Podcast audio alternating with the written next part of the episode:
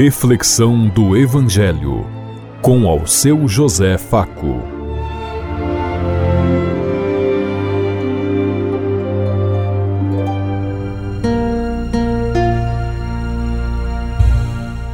Paz e bem a todos os ouvintes da Rádio Construtiva e todas as emissoras em sintonia conosco e o povo que nos ouve. Queremos levar até você uma mensagem de amor através da palavra de Jesus Cristo Hoje no Evangelho de Marcos, capítulo 3, versículo 13 a 19. Sexta-feira, 19 de janeiro de 2024. Que a graça e a paz de Deus Pai, Deus Filho, Deus Espírito Santo vos ilumine nesse dia e seja uma boa notícia para todos.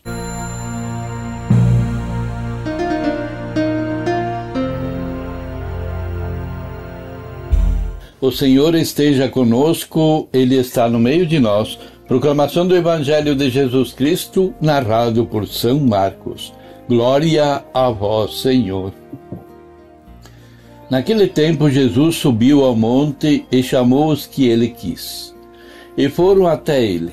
Então Jesus designou doze para que ficassem com ele e para ensiná-los a pregar com autoridade para expulsar os demônios.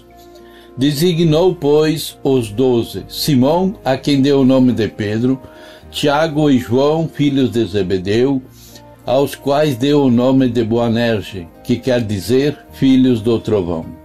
André, Felipe, Bartolomeu e Mateus, Tomé e Tiago, filho de Alfeu, Tadeu, Simão, o cananeu, e Judas Iscariote, aquele que depois o traiu. Palavra da salvação. Glória a vós, Senhor.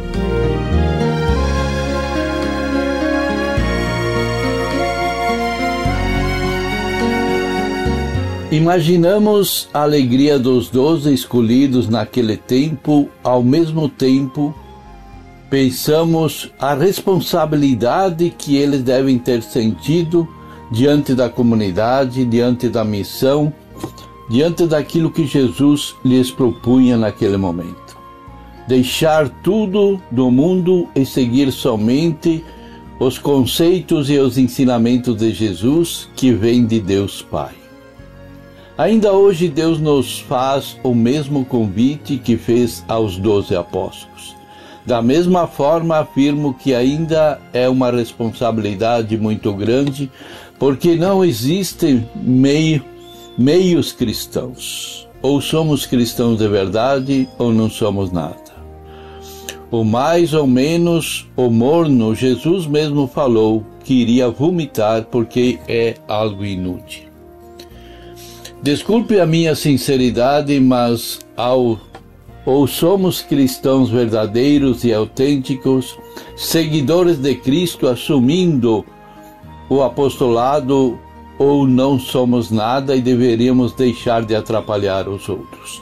Claro, a cada segundo estamos buscando ser melhores de coração e de vida e de comprometimento. Mas precisamos assumir com coragem, com determinismo e não ficar criticando e dificultando a vida para os outros. Muitas vezes caímos, mas temos que levantar temos que ter uma ideia, um objetivo, uma prospectiva profética, ou seja, temos que ser sal da terra e luz do mundo para todo o mundo. Só conseguiremos isto evangelizando e nos deixando ser evangelizados, colocando Deus em primeiro lugar nas nossas vidas e priorizando as coisas do alto e nos que nos conduzem profetizando e levando Deus a todos para que a salvação aconteça. Este encontro de Jesus com eles, nesse momento particular, remete a dif diferentes momentos de sua vida onde se escuta a voz de Deus que lhes, lhes encomenda uma missão. O monte é também para eles um espaço de encontro com Deus. Moisés, quando Deus chamou a montanha, sabia que era para um encontro pessoal. E mais ainda, recebe os mandamentos lá na montanha, Javé disse a Moisés: Sobe até junto de mim na montanha, pois eu estarei aí para lhe dar as tábuas de pedra com a lei e os mandamentos que escrevi, para que você os instrua. Moisés se levantou com seus ajudantes Josué e subiram a montanha de Deus. Elias, no monte, no monte tem seu encontro pessoal com Deus que passa como uma brisa leve e nela ele encontra Deus. Os discípulos experimentaram o agrado de ser introduzidos no ministério de Cristo na luz de sua presença, quando Jesus os chamou. Uma profunda alegria os inunda. Pedro expressa o desejo de todos, todas as pessoas quando experimentam um momento de profunda paz e alegria interior, dizendo para Jesus: Se quer, vou fazer aqui três tendas, uma para ti, outra para Moisés, outra para Elias. Ele estava tão absorvido por Deus que esqueceu-se de si próprio. Mas essa experiência não é para ficar assim eternamente. Pedro ainda estava falando quando uma nuvem luminosa os cobriu com sua sombra. E da nuvem saiu uma voz que dizia: Este é o meu filho amado, que muito me agrada. Escutem o que ele tem a dizer. Eles recebem uma missão que é escutar o filho amado do Pai.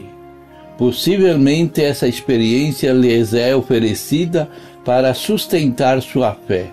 Aqueles que estavam junto de Jesus e também para as comunidades a quem está dirigido o Evangelho, a palavra de Deus hoje é uma palavra de coragem no meio de diferentes situações difíceis que acontecerão a todas as pessoas que seguem Jesus.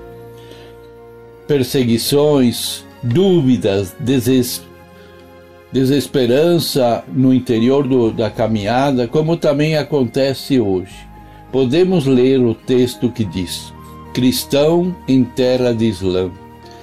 Bem, Bem-aventurados os peregrinos que são capazes de levar a boa nova em qualquer parte do mundo, mesmo aonde temos outras religiões presentes e atuantes. Jesus manifesta-se desde a vitória sobre a morte para fortalecer a fé e a confiança nele.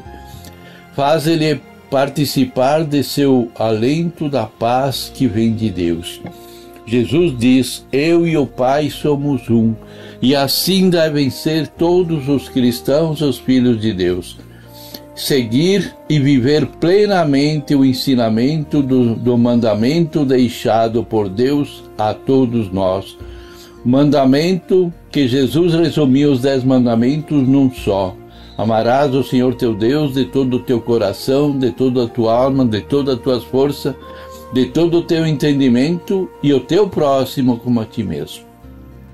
Sabemos que quem consegue viver esse manda único mandamento vive todos os outros, porque nele está toda a glória de Deus, toda a graça e a salvação. Precisamos ser fiéis aos ensinamentos do Pai, quando ele mesmo disse: Vocês são a luz do mundo, não podem ficar escondida uma cidade construída sobre um monte, sobre uma luz acima de um monte e por isso ela deve iluminar a todos os que estão nesse redor.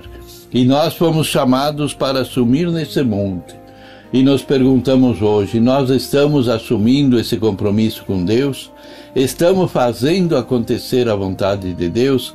Estamos amando o próximo como a nós mesmos? Pensemos em tudo isso enquanto eu lhes digo. Até amanhã, se Deus quiser. Amém.